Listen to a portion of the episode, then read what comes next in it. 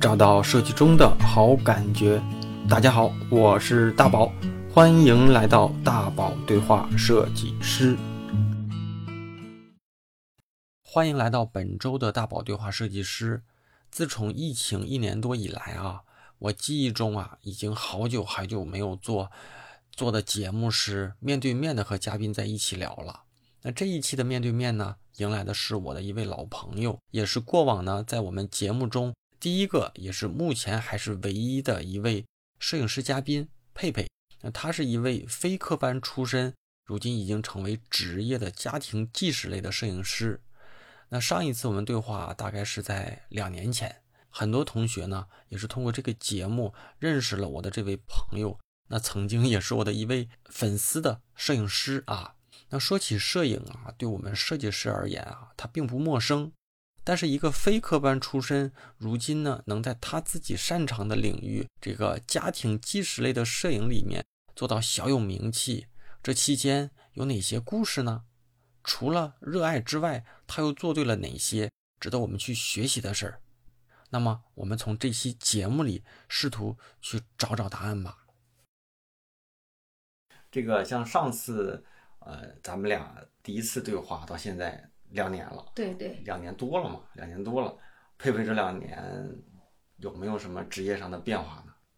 这不搞工作室了吗？搞工作室了。对，现在就是变化就特别大。这两年疫情对我没什么特别大的影响。嗯。嗯，就除非是那就特别严重的那一段时间疫情。不仅仅是北京这边儿，就是现在基本上业务是往江南还有深圳、广广深两个地方发展的特别多。对，这这两这两个地方的订单特别多。嗯。我就每年都会定期抽一些时间去那边拍。啊。嗯。对。这两年，你从两年前的一个自由设计师了，自由独立设计师。摄影。嗯。摄影啊，对对对对对，摄影师。咱们是对话，这次是对话摄摄影师了啊！对对对，而且是我这一百多期节目里唯一对话的摄影师。是啊，是。你看这两年，你从一个自由摄影师变成经营一个工作室啊，而且而且我觉得，就是两年时间变化挺大的。而且我自己想想，觉得你看我们事业上我们上班的就大概率还是这样，但是自己出来闯荡的时候，你要是能担负得起这种。就是这种失败的一些成本，再加上自己的努力，呃，我觉得你女孩现在挺厉害的。嗯，还行嘛，就是因为太忙了嘛，就是订单越来越多，每年就像滚雪球一样。嗯嗯。因为我到现在从刚开始五六年前拍这个第一家，到现在人家都是一直跟着我的。嗯嗯嗯。然后到现在就是客户介绍呀，然后随着技术的不断的增强呀，嗯，设备的升级呀，审美的提升。嗯，他还有个人性格会改变。就是你觉得这两年，对咱们在开场在聊的时候，多少铺垫一下啊？佩佩，呃，我会在这期节目的时候也跟大家同步一下，咱们当时那两期节目是第几期啊？如果当时咱们听到这期节目的新听众不知道佩佩是怎么样一个呃摄影师呢？可以回头再听一听之前的节目。那咱在这里先科普一下，佩佩算是一个家庭纪实类的摄影师，是是，嗯，而且主要是以。拍摄孩子啊，亲子，而且不需要那么强的化妆道具，有啥拍啥。其实就是拍家庭。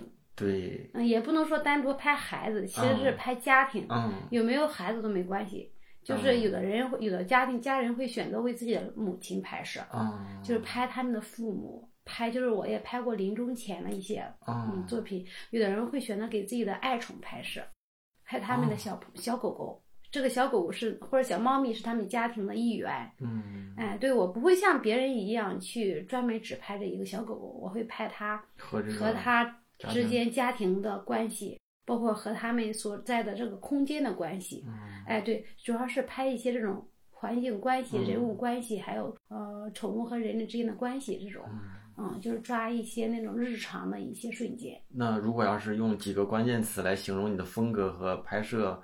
主题你呢会用哪几个词来定义？我就定义的就是自在，就很自在，就很随性。嗯嗯，就是这，这就是风格。我觉得是 没有规划。对，没有来啥都行。嗯，反正其实我大大概就就大的方向上嘛，我还是会提前规划一下的。嗯。就譬如我明天要拍个几口之家。嗯。大概这个小朋友之间，就譬如是两个孩子还是一个孩子呀，性别，我会提前要预料一下，会和妈妈聊一下这个小朋友的性格，就很大概、很笼统的。我我不太希望他给我太多的信息，他给我太多的信息可能是他的主观判断。嗯嗯，但是当我看到这个孩子，我会以一个崭新的一个视角去观察他的。嗯嗯，对，所以我可能和妈妈的角度有类似，但是不相同。我觉得这也是因为你本身就是一个母亲，对，而且从小孩孩子很小到现在也不大了啊，但是经历过对经历过一个从几个月到这，其实，在有父母来说，这是一个成长变化特别大的一阶段。对对对。所以有些时候，有些职业你不是某个角色，你不一定能做好。比如说，你不是父母，你可能这种东西就抓的没有体会不到。对，然后再就是你没有孩子。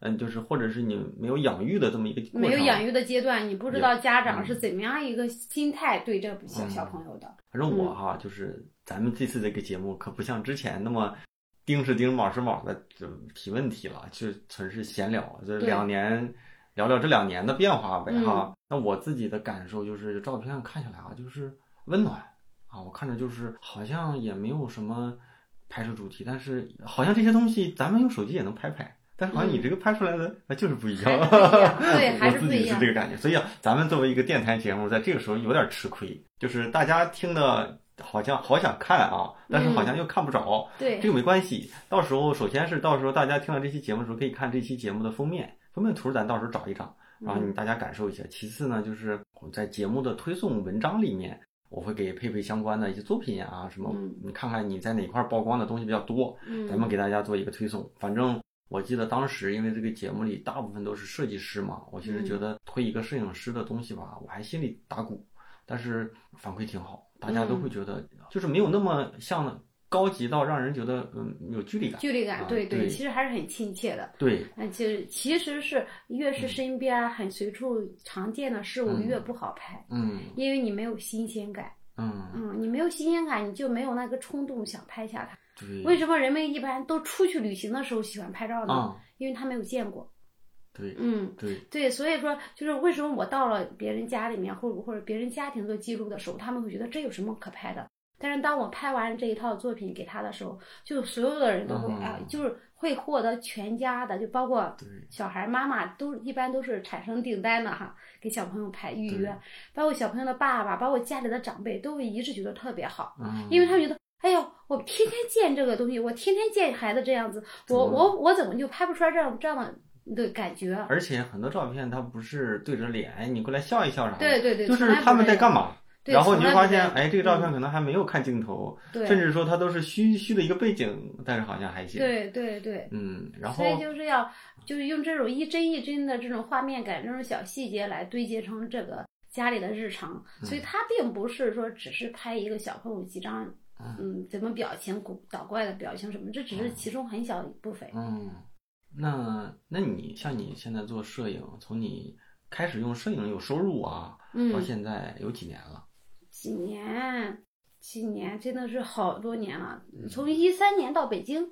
嗯，那会儿到现在，我我指的不是从摄影，对，这就是从摄影到有从有收入的摄影，三年就开始陆陆续续了呗。嗯，哦，那你觉得像像你这种拍摄风格，这种家庭片、家庭类的啊，嗯嗯，行业里有这种风格吗？也有一部分的家庭纪实摄影师，但每个摄影师自己都带着自己的性格色彩来拍的。嗯嗯，那你觉得你是属于我？我不是摄影师啊。我哈，我是就是有有过，反正有过专业的做色彩分析的人说我是偏红偏红。偏红偏黄性格的人，就是我的作品里面充满对充满着热情，但是又充满着理性。哦，对对对，我会在孩子这一个孩子特别过分的时候，我会让他稍微收一下的。嗯，就譬如他可能要从很高的地方跳下来，他要展示自己，我会就是制止他的。可能我就是有时候会稍微。态度强硬一点，我就能让他，就我很控场能力很好，嗯，不管是控制小朋友稍微控制一下，但是我大部分情况下让他们随随性发挥。如果一个家里面太聒噪，一家人都因为拍摄太兴奋，我也会让他们冷静一下，因为过度的兴奋可能不是他们家里的日常，我会让他们收敛一些。对，就是这样子。所以我是偏理性、偏还蛮热情的一个摄影师，就是这样。所以我的作品里面以彩色的。就是感觉热情洋溢的感觉，温暖的，又有时候又会拍到一些冷冷的东西，哎，这种东西比较多一点。所以到时候啊，把这两年拍摄拍摄的比较感觉比较你自己比较喜欢的，嗯，咱在节目里回头给你给大家看看，因为我觉得听东西，呃，这个大部分时候我我喜欢听听这些电台啊，一些说话。但是我觉得跟一个能只能听的一个媒体上来聊摄影哈，就有点有点那个啥也是挺厉害的。所以咱就希望说大家在听的时候啊，你你忍不住，然后忍不住的时候呢，因为听又不担心又不影响你干别的嘛，所以你就可以挂在耳朵上的时候呢，去找找配备相关的东西啊。回头我给大家再推一推。然后现在你看这两年从一个到处接单，然后没有根据地的这么一个状态哈，我觉得这种状态就是真是一个跨越了另一个。阶段了啊，对，是现在工作压力大不大？嗯，不大，没什么压力。不一定是收入压力，有可能就是收入压力也没有，精神压力也没有。就是我现在对摄影完全是一个很好的伙伴的状态。嗯，就我对摄影对我来说，就像生活里的白开水一样，就是加了点糖，加了点盐，有时候甜的，有时候咸的，就拍出来的作品也不一样，接触的人也不一样。但是它就是已经不可或缺，是完全放松的一个很松弛的一个状态。对，拍摄也是没有压力的，生活也是没有压力的。是为什么呢？就是因为我们这个工作室从就是我们到现在一直都没有搞开业仪式。嗯，就是它运营了两个月了，但是为什么呢？是因为我们从大年初一到现在我们就没有歇过。我们每天都会产生订单，嗯啊，对，是这样的，就是它就真的很挺忙，很充实的，就是大江南北的，包括都有从广东直接深圳飞过来拍的，就是因为我们这个理念特别好，所以不会形成一些，呃，产生一些额外的压力，它就会让你更放松的去做摄影。你不是为了一些拍摄，不是为了一些什么目的而做的摄影。对我来说，摄影真的就是为每一个家庭做一些记录。所以我你看我我这边就没有特别多的服装。哪怕准备了很多东西，我也会让他们自己带一些，带一部分从家里过来。我们也没有说嫌麻烦带太多东西，嗯，他们带来之后，我都帮他们筛选一下，让这里他们来的时候尽量让这个四层的小别墅变成他们的家，会这样子。我会，比如说一岁的小朋友，我会让他们带个围兜啊，他们自己的吃饭的东西啊，他可以在这边喂饭什么东西的，就是这种记录。嗯还是比较新颖，就不能怕麻烦做摄影。那你喜欢去到别人就是？就是这个拍摄对象家里还是喜欢在？我喜欢去别人家里拍，嗯嗯，但是这个很累，所以我会要调剂一下。嗯，有时候去别人家里拍拍，有时候在我自己工作间拍拍。嗯嗯，也是根据不同的需求来的。他不过不管是在哪里，都保证是给他就是记录的时候，让他产生更多很真实的那种平时的照顾的细节。嗯嗯，照顾孩子的细节，陪伴的细节。嗯嗯，但是会不会在拍摄的时候，不是在自己家里，会有点放不开，或者会。对吧？嗯，会还是会有一些，但是它是有时间的，就是有有时间限制。就譬如大家就一般适应一个场地，包括大家都对场地很陌生嘛，也就是半个小时，就会就会非常放松，非常自在了。嗯，他们反而会因为这个不是在自己家里，他们反而会放松更多，是因为这第一个这边空间很大嘛，你看也有小动物什么的，还有一个小朋友在这个地方的时候表现的和他们家里还会不一样一点，因为这边。可能是包括我们这边有人会陪小孩子玩，嗯，对，小孩子可能会更更开心，嗯，然后呢还可以脱离一下父母，嗯，让在在父母看不到的情况下，然后去一下，譬如四楼啊，孩子自己玩的时候拍一些他在家里不同的状态，哎，对，是这样子，所以他肯定是不同的，对，家里和在外面完全不同，但是他都是这个孩子，嗯，三四岁这一个年龄的状态，嗯。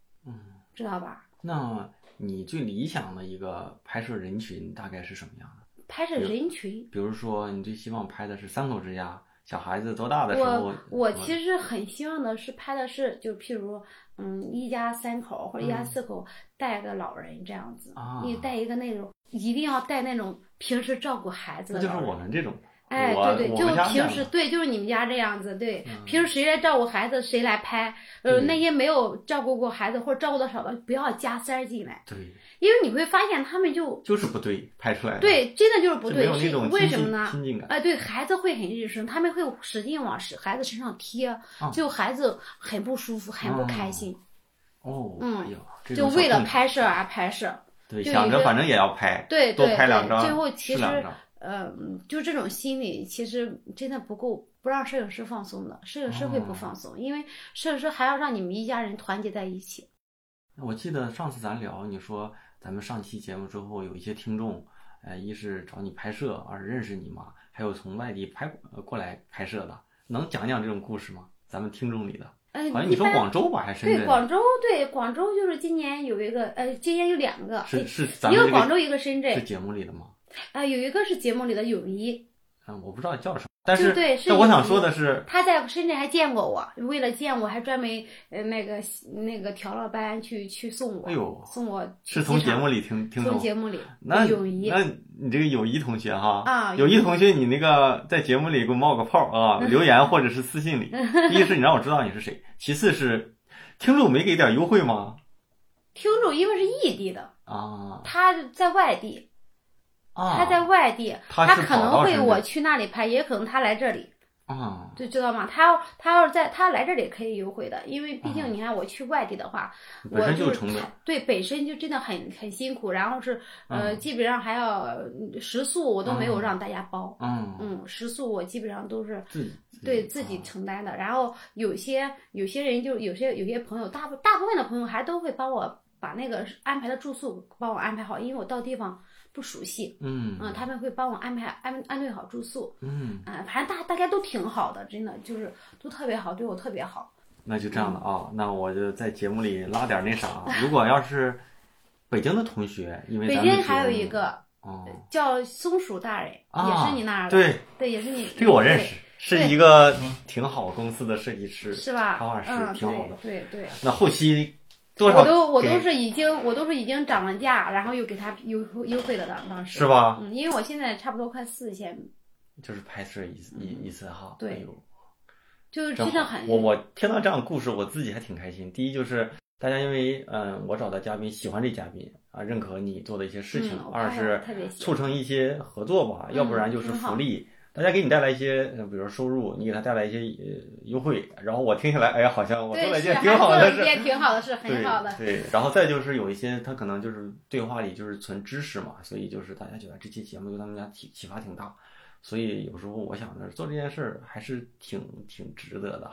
所以这两年了嘛，粉丝也多了，听众也多了，所以我希望说听到这期节目的，然后要是觉得对摄影感兴趣的，哎。我记得佩佩之前好像就是说开始带徒弟，是不是？嗯嗯。那现在还有做这件事情吗？哎，对，工作室也一直在带。就是你也有招一些学员，然后跟着他们，带着他们去做一些拍摄实践。对对，今年就现在这个月和我四月、五月，好像反正都有那么几个人嘛，反正每个月还是那样带一两个。嗯嗯。那就这样的，我想的是，拍摄的人群和家庭，毕竟一是。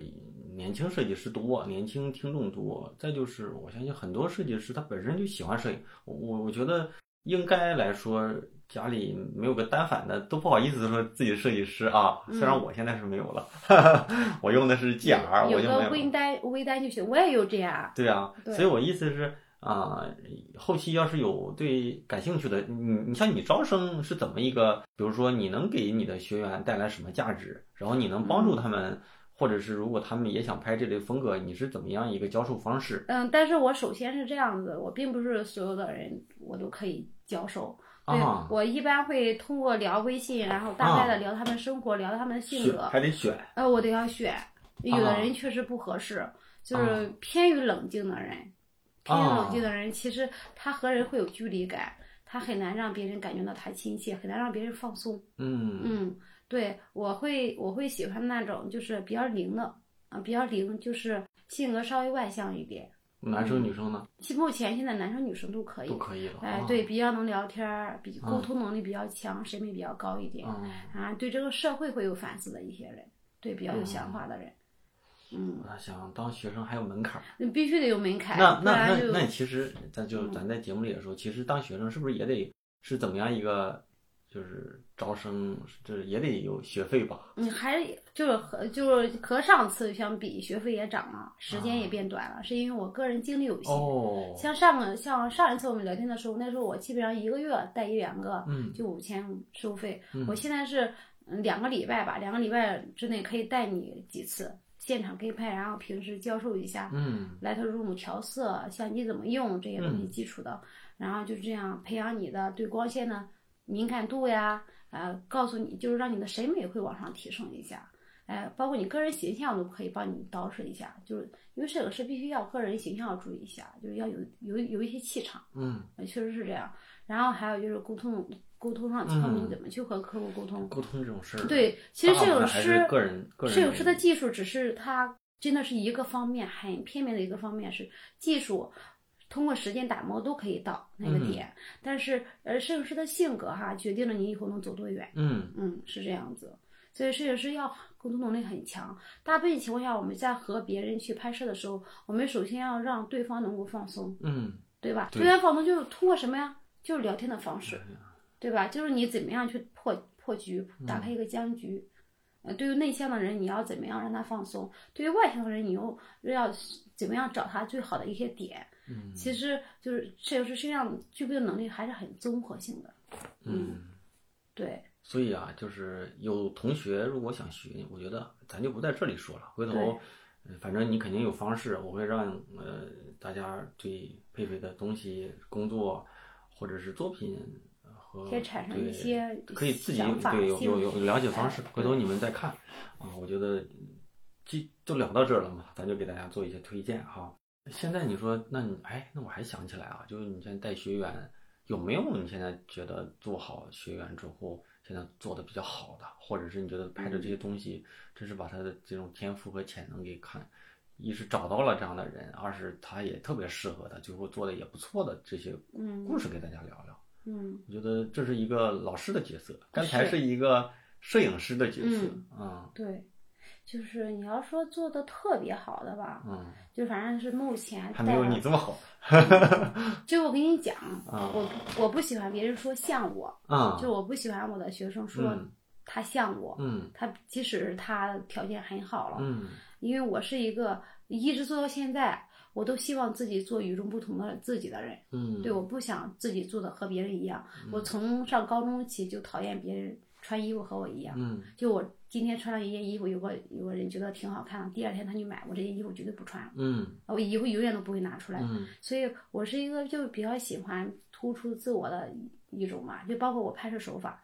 所以我的嗯学生呢，他是各种各样的形态的都有，包括我现在就是带的他们有的在外地的，包括到现在的，就反正最后就目前就最我感觉就是最合适和我比较搭拍的，就是合拍的，他拍摄风格自己经过学和我学习之后自己会变的那种，就是我现在合伙人，嗯嗯，就他做的还不错，小欣欣做的还不错。那你俩是？都是现在也是拍这种亲子家庭的，对对对。那那他也现在也是自己去承担一部分摄影拍摄。是是，他现在到工作室里也能独当一面了。九六年的小女孩。九六。对。哎呦，真年轻。他是两年前，疫情发生之前和跟我学过一段时间。嗯，他学的他的那个大学专业也跟这个不相。没有，他没有上过大学。哦。嗯，我其实带过很多上过大学的人，也没有他就是。他因为他很能吃苦啊，他其实最重要的，他确实挺能吃苦的。他就为了捣鼓这些东西，他可以半夜不睡觉那种孩子，精力旺盛，小女孩，九六年，精力也旺盛，哎哎对，然后呢，就想法也很多，嗯，然后呢，就是性格上也比较强一点，啊，哎，这这种女孩子，嗯，她就后来你看到现在，呃，她拍照片，基本上在我们工作室，现在很多的业务都是她在做。嗯，呃，我们俩就分工比较明显，她在工作室，她主导工作室，那我主导在工作室外面的拍摄。那人家找你，你回头又不是你拍，有些人奔着你来的，哎，没都没有关系的，因为就是想要想在别墅里拍，肯定是欣欣拍的会非常好，是因为他什么？他很了解这个里边的一些布置，因为我在工作室其实待的时间还是短的，我只是把这个店开在这里。对，然后欣欣在这个在这个地方把它整个的负责起来，包括我们很多样片都是他在做，嗯，然后我就主要在外面拍，嗯嗯，你要是说来约工作室，其实是谁都可以拍的，为什么呢？因为他所有的布景什么东西的，他都是在那儿的，他没有变化，嗯啊，我也能拍，欣欣也能拍，嗯，呃，培养了成熟的摄影师，他们也能拍，你明白吗？但是在家就不一样了，在家里对吧？不可控的因素。哎，对，在家变化一直在变化，每家都不一样。而且人家人可能能放松，摄影师来人家不自在了哈。嗯，对，所以这就是需要摄影师有一颗很强大的心灵。我觉得你最大的特点啊，就是到哪都能自然熟啊，而且会逗孩子。我觉得这点是我哈，就是我自己觉得也要也是天赋，也是其实没有，其实不是自然熟。其实我也有时候会，像前两年我也会怯场什么的，也会怕。嗯。但是呢，就是可能是，哎，就我。天生就是个胆比较大的人，看不得出来主要是。哎，对，其实我胆儿很大，我就是心里打怵，我也不会表现出来。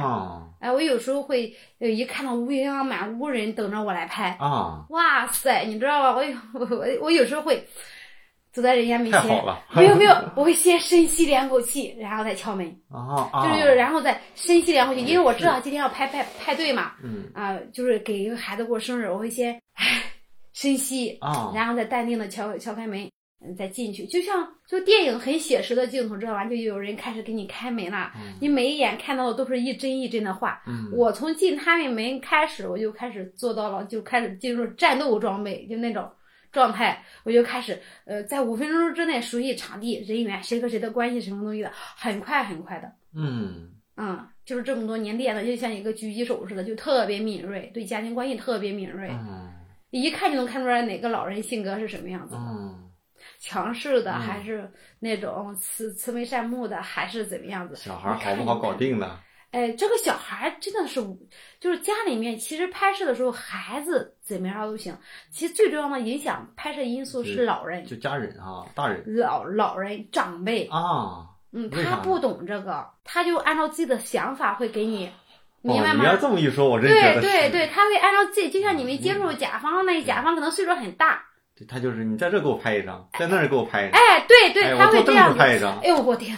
我跟你讲，我最害怕这种，嗯，一遇到这种我就想，哎呦，我就有时候会，我会有时候带情绪的，我会有时说，我说，嗯，你觉得你抱着孩子在在墙跟前和在床跟前和在柜子跟前有什么不同吗？啊，你不都是在？抱再带着孩子看镜头，这其实是三张一样的照片。对，而且自己也能拍。对，我就会这样告诉他，然后他一想，哦，是这样，然后他们就会把孩子放下来，该干嘛干嘛。对对对，就当我不存在。对对对对，我就会给他们说，我我会给他们解释。哎，那你看，说到这了啊，这两年拍摄的人里面有没有那些，嗯，有深就是印象深刻点的故事？比如说，你看哪些家庭不好搞啊，或者是让你拍的很崩溃啊，或者是。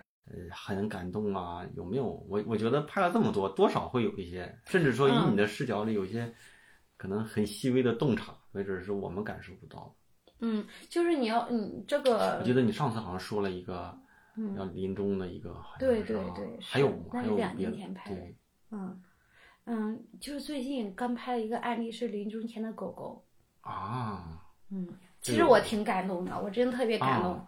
嗯。是在家里。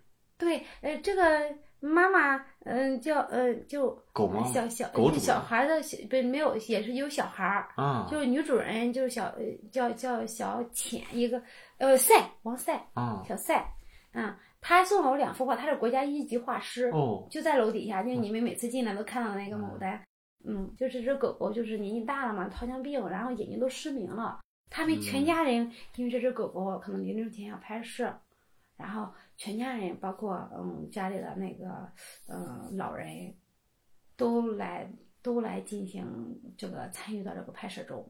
就整个过程，你们看到狗狗在见到见到我们就见到女主人和小朋友的那那一瞬间，真的就是扑过来的，就扑着就是亲的不行，你会特别感，因为它没有视觉了，它其实就是嗅，它就鼻子一直在地上嗅到了主人的气息。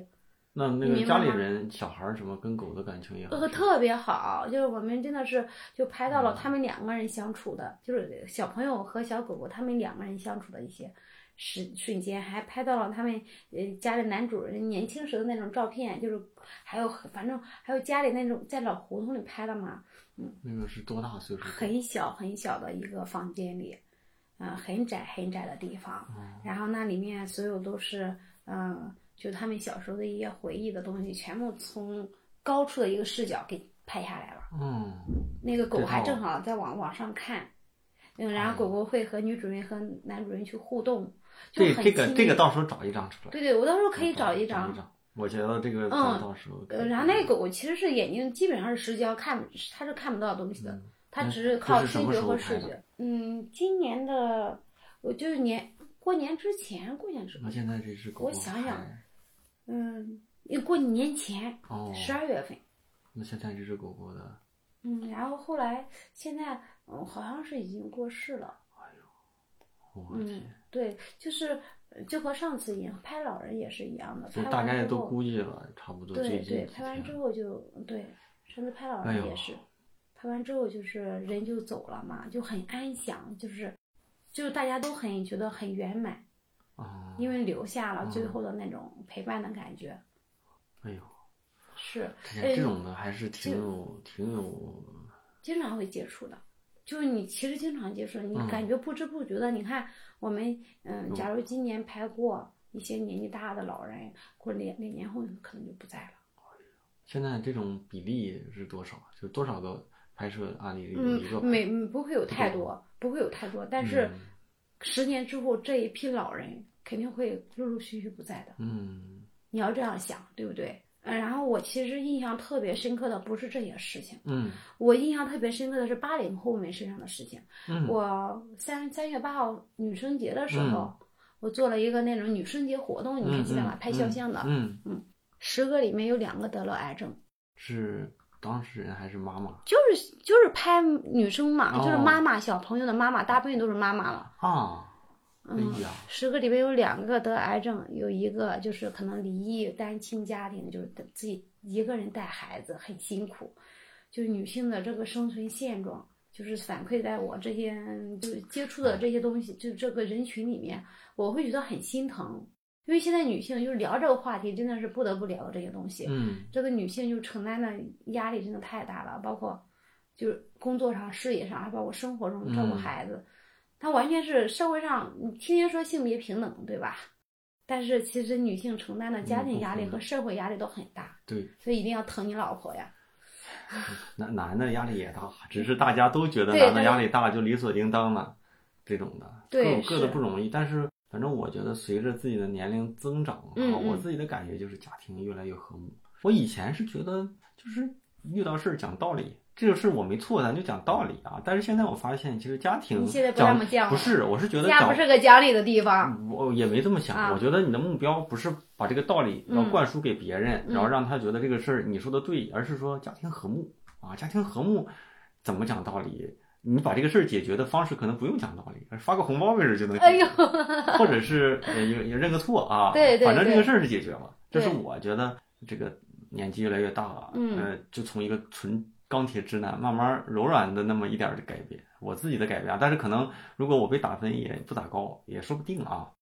你看咱讲了这么多，其实专业性的东西不多哈，咱聊聊专业这块儿。比如说，你看哈，我记得就从多少年了就开始说什么，呃，就是从胶片时代到数字时代，然后现在单反像像佳能都转型做医疗设备什么对吧？尼康都开始转型，就是感觉摄影慢慢都大众化，然后手机化。甚至说，你看抖音、什么快手，各种教你怎么拍出大片儿。你觉得这个行业慢慢的会不会人人都是摄影师？人人都可以是摄影师呀，人人都可以记录自己，记录身边的事情。你觉得就是作为你们，你们算是专家嘛？对吧专业的嘛？你觉得专业？专家。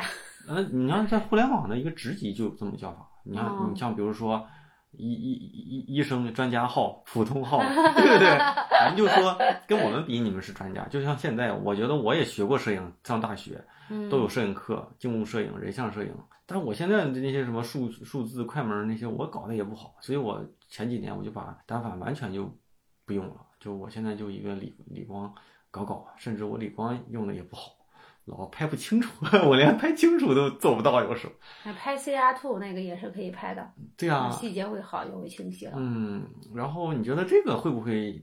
就是后期，比如说对你们的这种行业发展有弊端，就比如说不需要那么多专家，比如说你们能拍九十分的东西，但是咱们现在这个时代，就像以前都要拍电视都得剧组拍，现在小视频看好了，好像那种剧我们无所谓了。对，你们追求的是剧情，对，但是那是追求剧情，就像有人拍照片，记录，对，呃，像他还是很不一样的嘛。嗯，就是譬如我们现在就是你你反正拍家里人，他必须要首先第一个最重要的是拍你们家里人必须要有一个第三者去给你们记录。不管他，要不然拍摄那个人就对不对？就没有了。不管他 是，不管他是那个是是技术怎么样啊，首先得要有一个人力，是吧？嗯，要不然就是机智能机器人，大众也消费不起嘛，对吧？所以必须是首先第一个是要有能力，还有一个是呢，他摄影师他为什么他为什么可以成为摄影师呢？嗯，是他天性对很多事物就是很敏感。我以前就反复强调，摄影师属于心思很细腻的人。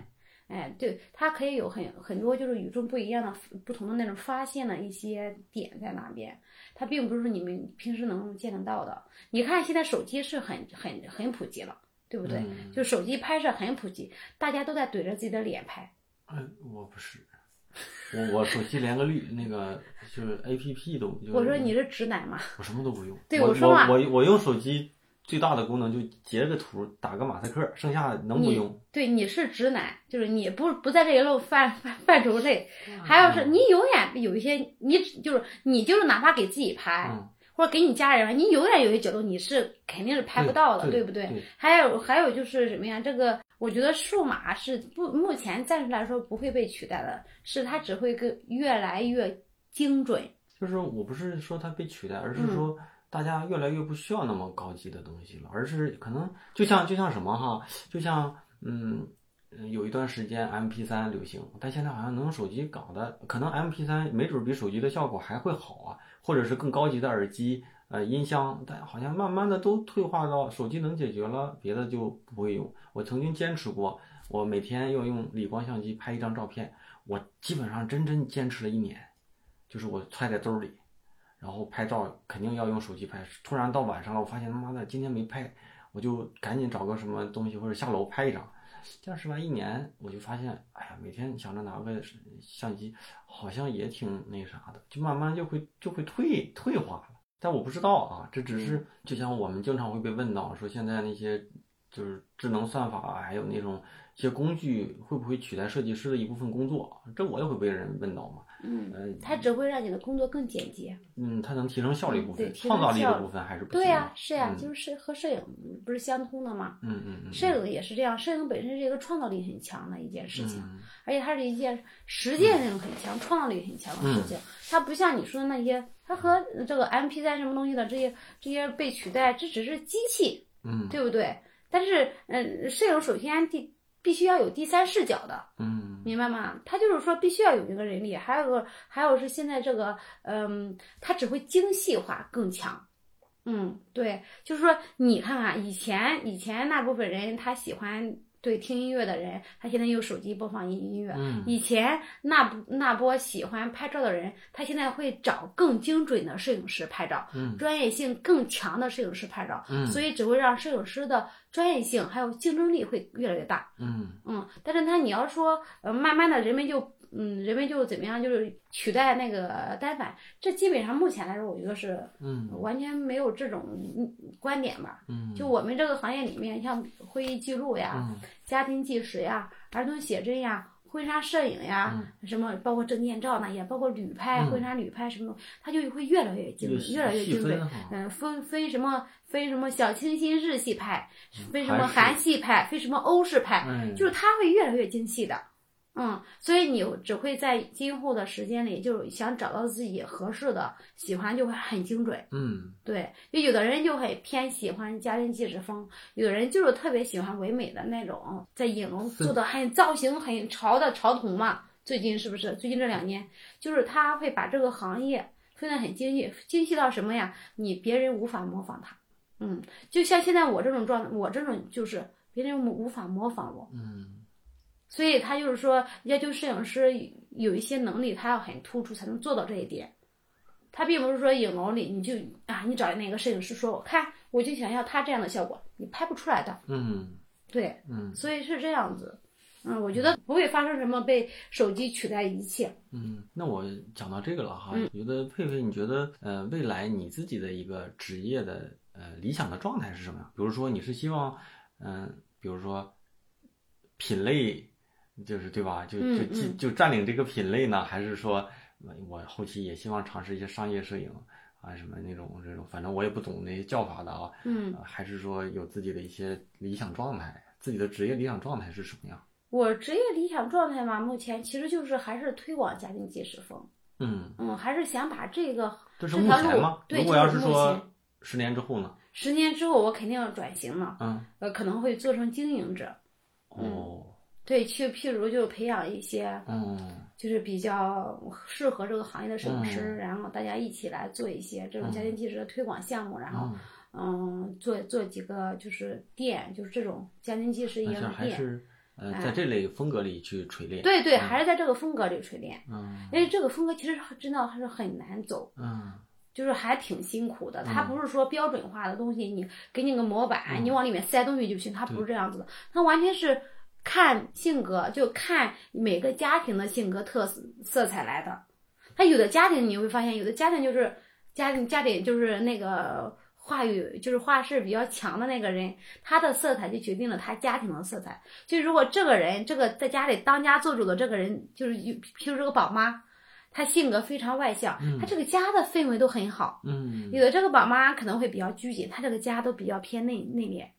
对，这家庭的性格色彩要挖掘出来，然后去做这种推广这种家庭纪实的东西，其实挺难的，就是就是有点像现在说大数据跟着你的喜好来给你呃看那种菜单，其实有点这种感觉。嗯嗯，哎，我还是挺想听听故事哈。你觉得这几年拍摄下来，有没有自己在拍摄过程当中比较艰难的时刻，或者是？嗯，比如说哪哪段时间让你很崩溃？那那真的都是好几年前了。可以聊聊。对，就是就是好几年前，我在上次节目聊过。嗯。就是有一次就是拍摄嘛，哎呀，那真的是，你能你你像你发烧到三十九度，你肯定也拿不起来重物，对吧？啊。嗯，就我觉得有时候人得要抱着那种同情心去看待一些人一些事。我当天是嗯，反正是因为连着好几天拍摄，是几年前哈。嗯。四年前应该是，嗯，一一年对一八年，就差三年前，嗯，就是那一次三四年前嘛，嗯，真的是觉得，哎呦，凌晨两点，可能是因为连着三四天工作没有休息，没有晚上都在熬夜，嗯，嗯，反正那一天凌晨两三点，然后就是发烧了，发烧了之后呢，嗯，我就给我那个客户打电话，去不了了，那个客户是一个平台上来的客户。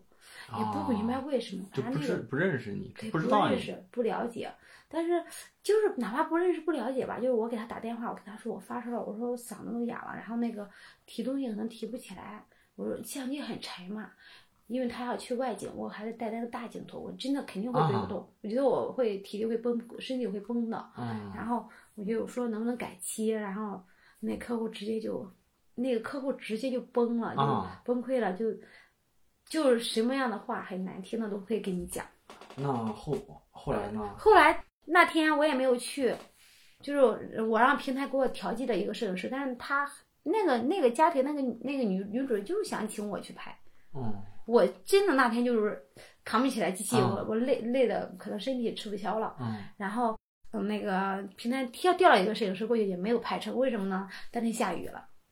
报应，对，就咱就不能这样说，就是想想，我也不知道他能不能听到这个录音哈，就是他听到了也没有关系，但但是我就到现在为止，这这件事情我都觉得他做的很过分，嗯。嗯，因为我拍了这么多年，我基本上我的所有的朋友、所有的客户对我真的都像姐妹一样，特别特别亲切，嗯。哦，我真的是有时候拍着拍着照，好多老人觉得我很辛苦啊，老前辈们就是那种爷爷奶奶就给我拿吃的，哎呦，就是知道吗？我会遇到那种，就是把苹果切好放在放在碗里面，看我太辛苦，我没有时间去吃嘛，他会往我嘴里放，他会说：“闺女，快来吃一个，真的你太辛苦了。”他会这样子做，你会哎，我都感动的想流流泪，有时候。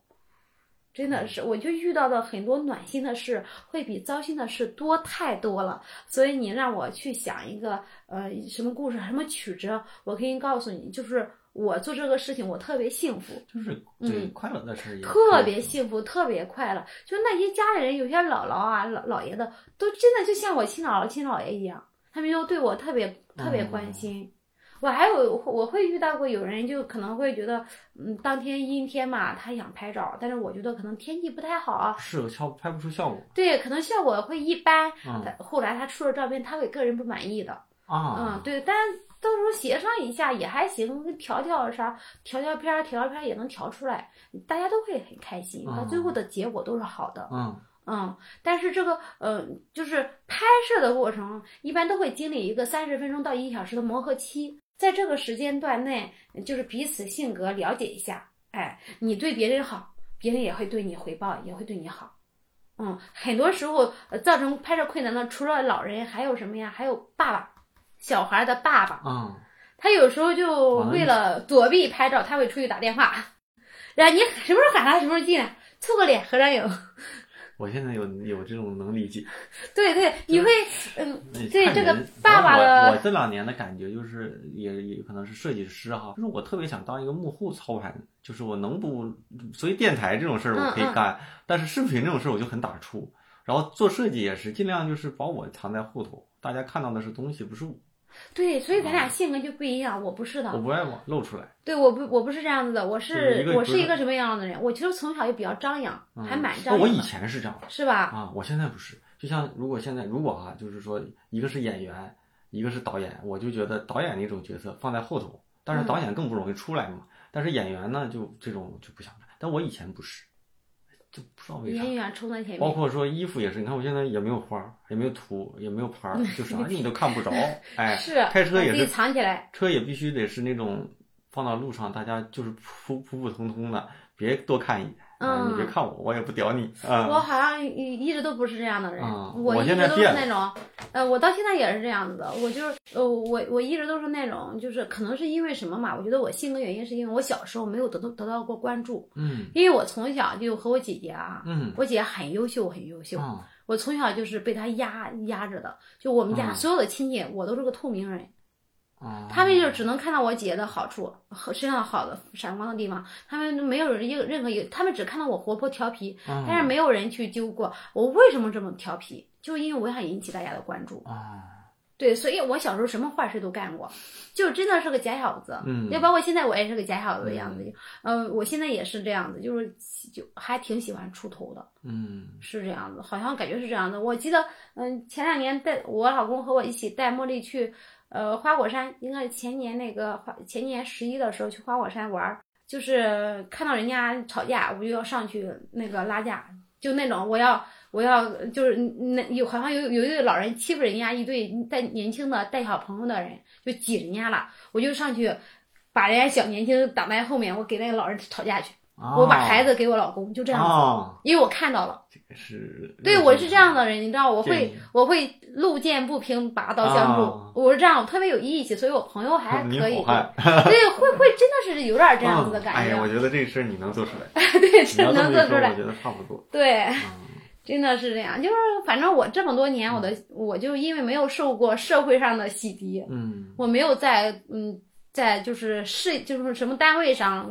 从事过没有过什么，呃，升迁、竞争这些人事同事关系，所以我的性格都一直比较明朗。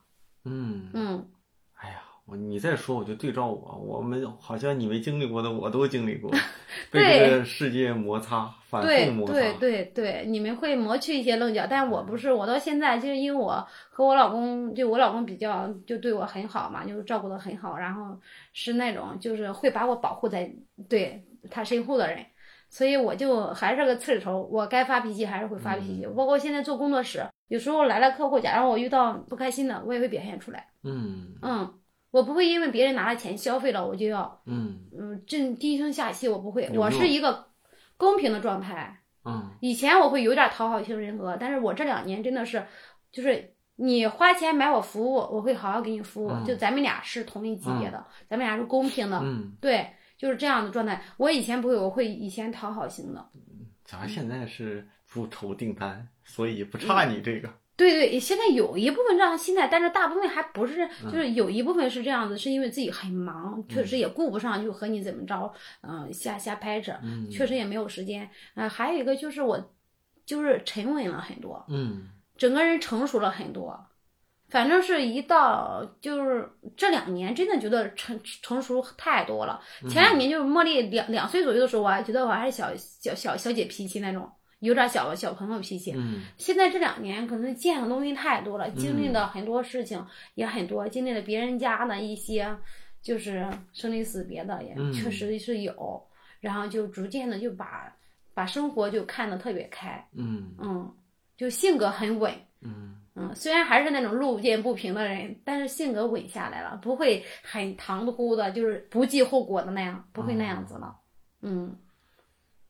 哎，我觉得咱们这期节目，哎呀，我聊人生了。不是不是，我在出门的时候，咱离得比较近嘛。我出门的时候，我就在想，我好像从疫情到现在，这么多期节目没有面对面聊的，全是线上聊。是吗？嗯。就咱俩还能面对面聊聊。就是好像是这一年多都是这是。第一个，咱现咱现场这么聊的了，一是现场聊，二是因为一是咱比较熟，二是那个这个内容里不涉及那么多专业性的东西，我也问不出摄影里专业的啊，摄影里就导致咱们这次这个对话就很轻松，嗯，是是是，所以可能没什么逻辑。但是你要是说摄影的专业的东西，好像上一期上一期好像会也也也也聊过一些，但是它的专业性就专业的东西，你说这个拍摄什么构图呀，什么光影呀。就他必须得线下看，嗯，你给我，我跟你聊，哎，这个太阳西沉的那个，对吧？那个一片染红了一片天的那种感觉最好，大家都知道，嗯，是不是？但是看不着。对对，但是呢，生活里面很多在家里的光，我我是给你讲不出来的，嗯啊，你要在户外，你说凌晨几点钟？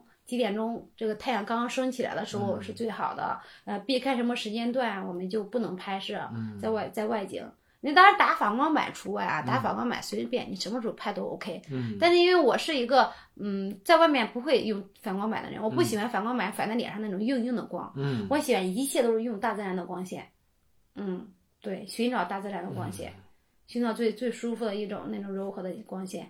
啊，但是在家里，在家里呢也是有光线的，也是有角度的，也是要根据。就是春夏秋冬这个太阳光照在家里不同的方位拍拍出来的东西也是要有很有讲究的，所以它这个专业性就还蛮强的，但是必须要线下干线下看。嗯，哎，对。那咱们这节目的最后哈，我觉得可以聊一聊，比如说，嗯，有人也希望后期做一做跟摄影相关的工作，嗯，你作为一个摄影师哈，从一个非专业。到一个自由摄影师，再到一个哎，现在做的不错的一个摄影师，给大家一些未来想做这行的一些建议。除了跟你学啊，跟你学肯定是一个路径缩短的一个方式，但是不是所有人都有这种条件，或者是有这个机会。对对，没有时间的。对，再加上中国这么大，对吧？有可能就是人家就是一个四线小县城里的，嗯，所以给大家一些建议，作为这个行业。嗯，哎，其实就是这个行业呢，就是如果要是。就是渗入，说实话，真的是渗入。目前来说，嗯，就是他他对你的体力呀，嗯，对你各方面的要求真的挺高的。嗯，有的就上次是遇到体力真的要求很高。那我们设计师体力，他不是那种体力要脚程，真的特别能走，要特别能走。我们是，那我还觉得你这样没有腰肌劳损的问题吗？有，我也有，因为你经常要。各种找角度，你的腰都是，嗯，就是经常会弯着腰、猫着腰去找角度。我这个腰已经不太好了，我是要练瑜伽。我我们就是熬夜。我们一样，你修图，摄影师自己拍的照片，谁都不愿意让别人修的。可能不一样，但我相信都在体力上、心态上都有。呃，你听，他真的不是一般的体力。我我先给你讲，就是这个摄影师，你要是说零基础想想想想玩玩，随便，嗯，任何一个年龄段都 OK，嗯，呃，随便活到老学到老。但是你要是想专业往它上面走，真的要三十岁之前你就要打基础的，嗯。因为你要是三岁三摄影师是有寿命时限的，就譬如五年，嗯，给你五年的时间，你你还拍不到很高端，你就不要再干了，因为你干下去都是体力活儿，嗯，啊，给你，然后呢，在二十五岁左右的时候，你如果开始就。去钻研，去慢慢入行，到了三十岁左右的时候，你肯定会有一些比较好的成就。嗯，它是需要你各种地方去跑。嗯，这个光线是要你在各种地方去找的。嗯，这些人是你要是经常每每天出门去去要去要去接触的。嗯，他不是你在家就能拍照的，你必须要走出你们家的门，在大街上还能啊随时和人聊天。嗯，你要是譬如你你外地的人来北京，你要首先了解的是北京大妈，嗯，对不对？你要想街拍的话，拍风土人情，北京的风土人情去哪里拍呢？对吧？对，胡同里其实就是菜市场就可以啊，你就要随时能和大妈们聊天，你要通过大妈们聊天来了解你现在所在的位置，它有一些什么样不一样的地貌。嗯。对不对？然后通过一个几个样本去了解这一个这一个人群他们的性格色彩，然后北京的大妈和上海大妈就不一样。但是你这个摄影师，你必须要去了解这些东西。你不了解的话，你譬如我，我我去广州之前，我什么东西都不知道，我怎么去拍人家？我就要和人家广州的家庭在线上聊天。嗯，因为那个地方吃早茶几点钟？嗯，对吧？嗯，我们大概会看遇到一些路上遇到一些什么事情。嗯。呃，什么什么东西是你们当地的特色？你们那是呃，你是你是不是汉族的人的话，你家还有什么样的就是东西需要我去注意的，是吧？你们家的叔叔啊，什么爷爷奶奶、姥姥姥爷都有什么样的性格特点、喜喜好？这东西都要聊的。聊天是你的一个经历吧？聊完之后，OK，我收拾东西，我去飞过去了。嗯，飞过去到了地方，可能飞两三个小时到地方你得休息。第二天早上六六七点钟你得起来熟悉环境吧。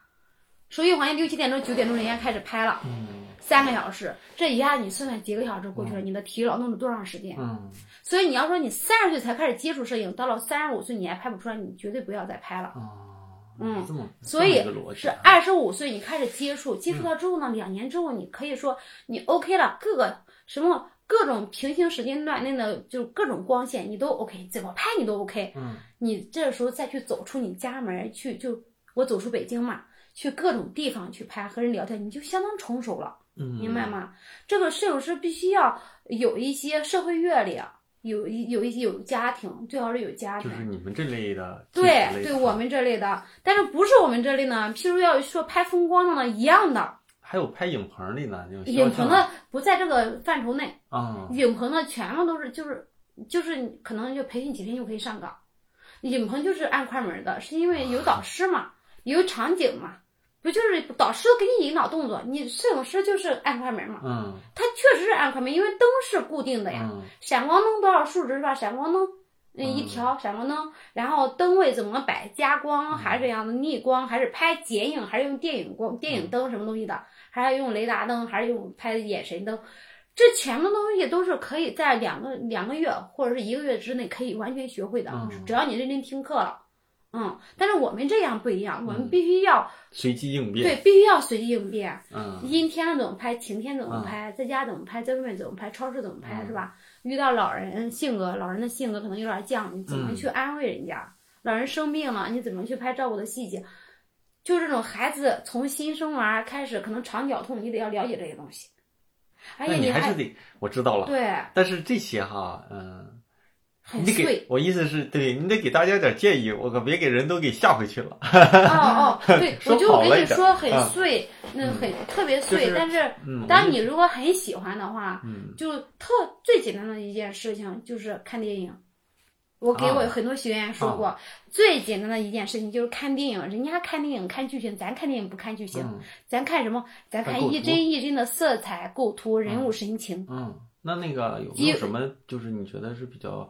最值得看的、对摄影有帮助的电影，可以给大家说。就我，反正我是比较喜欢看一些，就是日本日本的那种片子，《小偷家族》这一类的，就是嗯，因为它是有很好的、很美好的故事，是吧？也比较反映社会的故事，或者美好的，就像夏天，对吧？它会有春夏秋冬的。主要就是日本的那个环境就。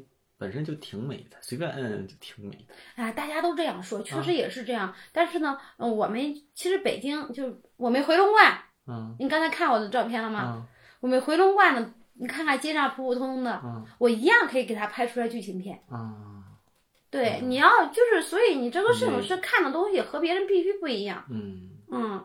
我回龙观就今天拍的，拍完之后就直接，我觉得这都拍成地标了，估计拍成网红地儿了。就回龙观地铁站啊，自行车道啊。你平时有想过这个地方可以拍照片吗？我没往这个想，但是我当时你现在想一想，我当时是 我没这个想法啊。对对，我当时是每周骑一次自行车，就骑那个。全程从公司到家四十五分钟。你有没有觉得就是路上风景很美啊？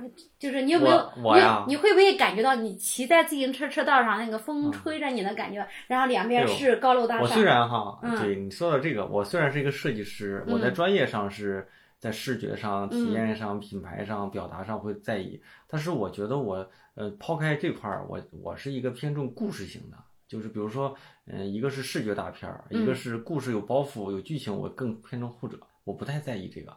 然后我现在在路上，如果这样的话，一般都插个耳机，我在输入一些信息啊，这所以拍摄这种东西我都退化了。我以前挺，我大学的时候，哎，在学校类的摄影我还拿过奖，但是我就发现你拿不拿过和你喜不喜欢是两件事。我现在就完全对这块儿也。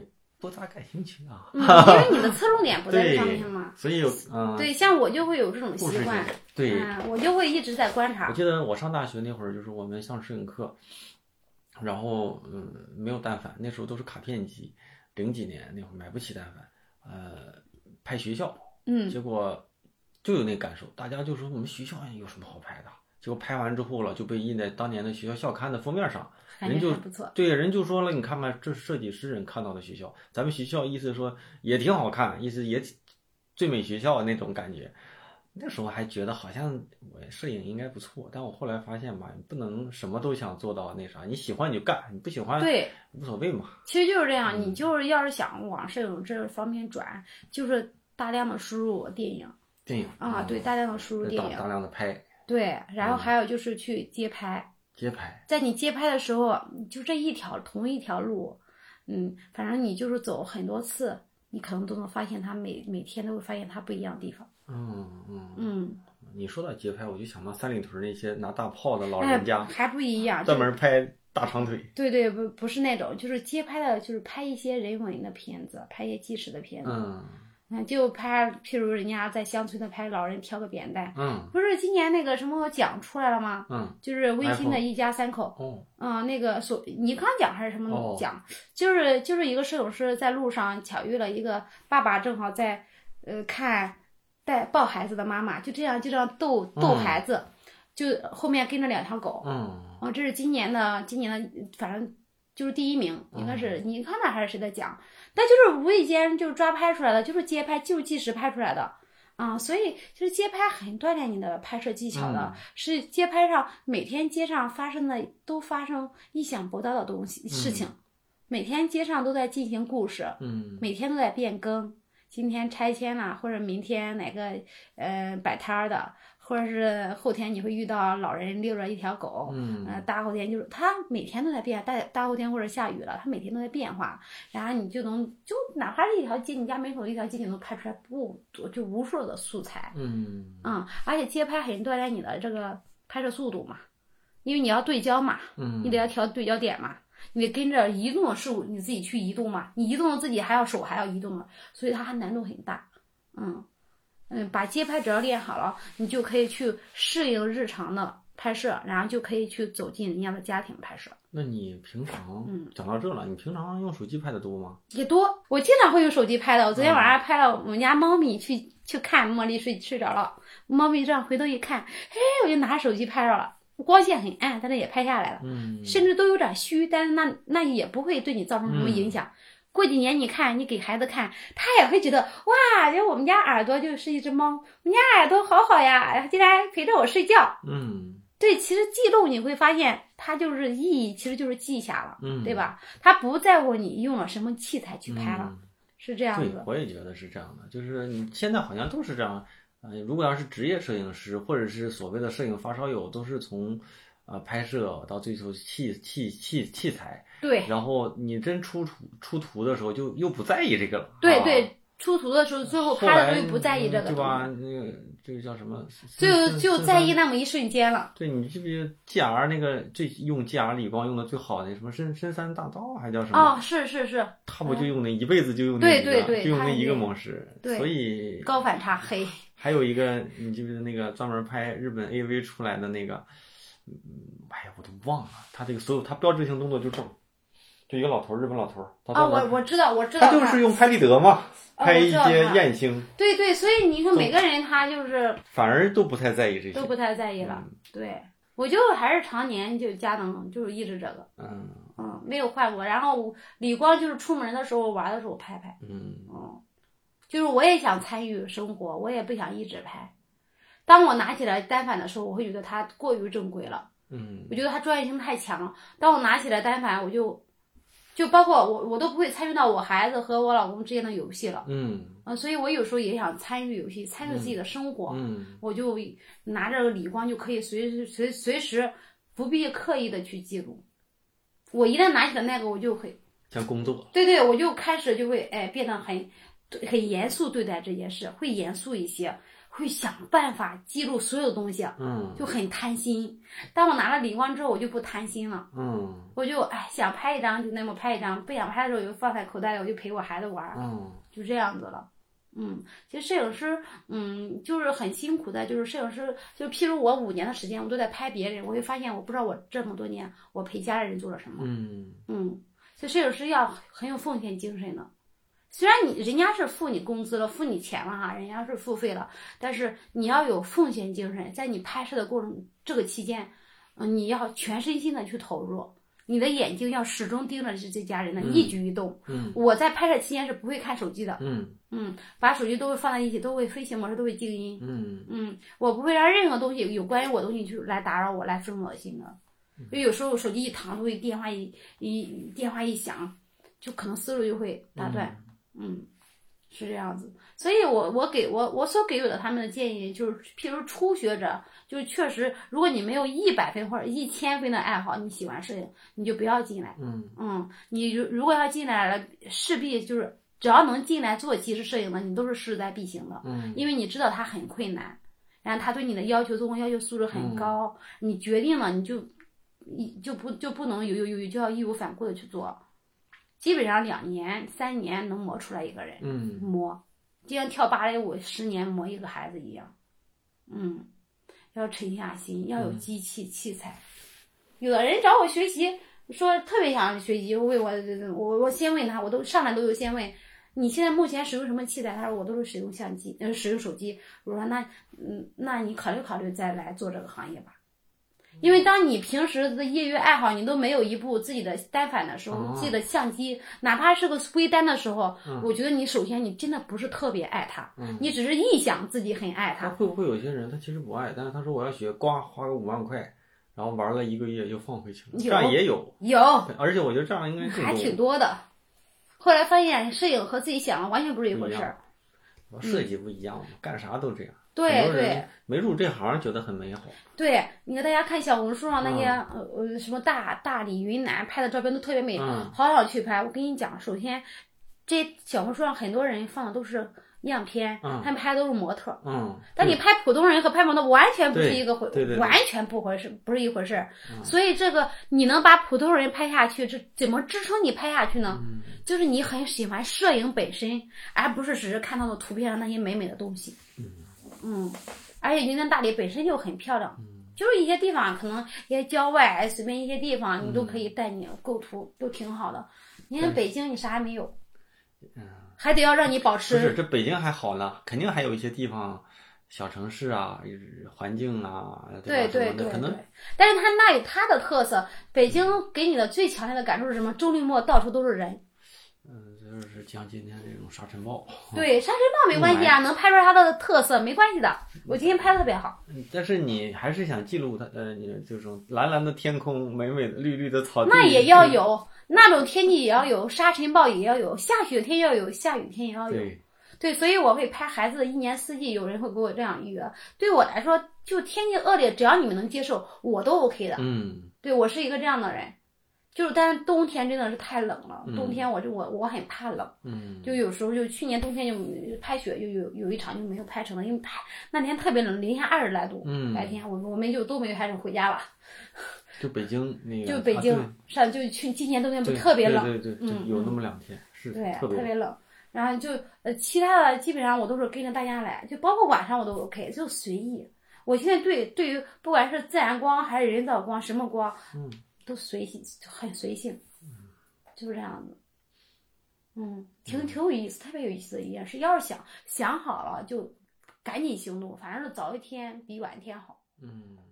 你越拖，你拖到后面没那个体力了。嗯，真是一个体力活。节目听完了，我是大宝。收听本期节目的时候，我想你一定特想看看我和佩佩在节目里提到的那些摄影作品。所以呢，你可以在本周我的推送文章里找到答案。那更多配备相关的作品，可以在我的公众号里回复 “pp” 啊，也就是 photo 的那个打头的那个字母 P 啊，我会把嘉宾相关的作品和联系方式推送给你。过往总有些嘉宾因为在讲述和对话过程中让大家印象深刻，后期呢会被同学无数次的安利要求返场。那所以啊，后期我们还会有更多嘉宾陆续被我邀请返场，跟大家做做这些年他们经历的一些新的故事。除此呢，啊，我继续邀请大家加入我的微信听众群啊，进群不麻烦，加入方式呢就是在我的公众号里回复“群”啊，就能收到相关的方式。还有，我就会给大家安利我的知识星球，就像我之前提到的，最好的投资呢，就是让自己更有竞争力。那我开设星球两年多的时间吧，那在这里面做了很多专业的、非专业的、职场的、个人的、见闻的、阅读的书单等等一切，我能给大家的见识跟经验都在这里沉淀了下来。那无论建议是对是错。那一定都是经过我认真思考过后给大家做出的解答跟回复啊。那我所有的问题呢，目前也都是在星球里给大家做解答，因为这个平台呢能够较好的沉淀过往的内容，所以呢，无论你是第一年第一天就加入星球，还是今天听到节目之后加入星球，那都能找到我所有过往的这个答疑跟建议。推荐给在职场上工作不久，或者是即将踏入设计行业的年轻设计师。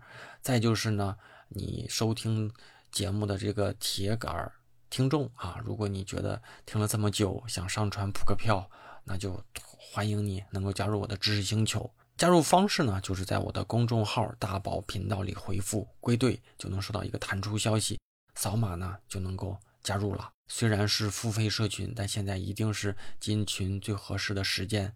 每一次我都会重复啊，就是种一棵树最好的时间是在十年前，第二好的时间呢就是现在。所以呢，这里面只有老同学才知道这个星球的价值啊。那呃，都提到星球了，我再给大家推荐一下我的呃已经出版但即将发货的新书，写给大家的设计大艺术啊。应该在听到这期节目的时候，些许吧，就是如果顺畅的话，已经开始陆续发货；如果还没发货，大概率呢会在你听到这期节目的这周啊发货啊，请大家再次再次的啊给一些谅解跟见谅吧，请大家啊多多担待，先给大家在节目里啊道个歉啊。那节目结尾呢，再次感谢一下打赏的同学们。推荐大家在我的公众号里面打赏啊，那这样的话会便于我做整体的这个口播的感谢名单的整理啊。第一位同学一拔啊，下一位同学异形设计啊，再下一位同学是 Lori 玲子，再下一位同学是 Echo 啊，再下一位同学是我们的老朋友八大明，还有最后一位。老朋友啊，冬雨已逝，那真是太久没有去给大家做整理了。现在确实说 说话感觉就是不像之前啊，口活这么顺畅啊。那希望大家每周三晚上十点钟左右啊，网易云音乐、喜马拉雅、苹果播客等主流的音频平台会同步的更新啊。咱们就下周三再见了啊，拜拜。Settle down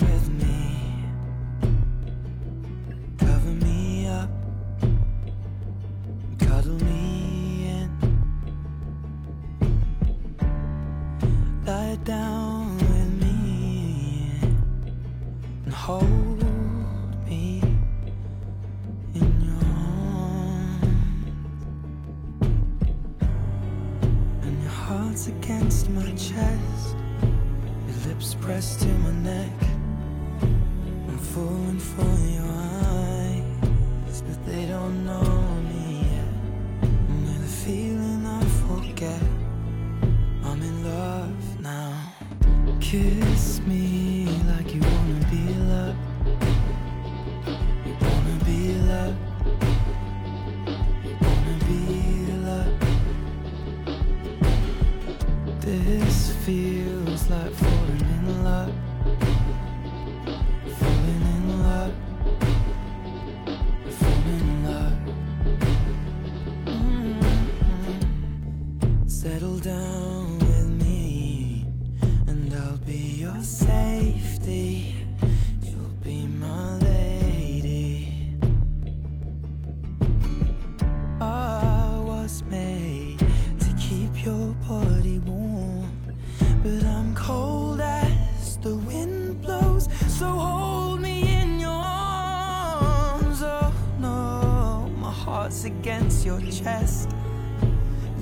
Pressed to my neck.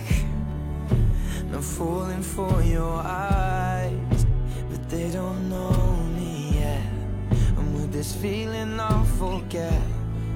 I'm in love now. Kiss me like you wanna be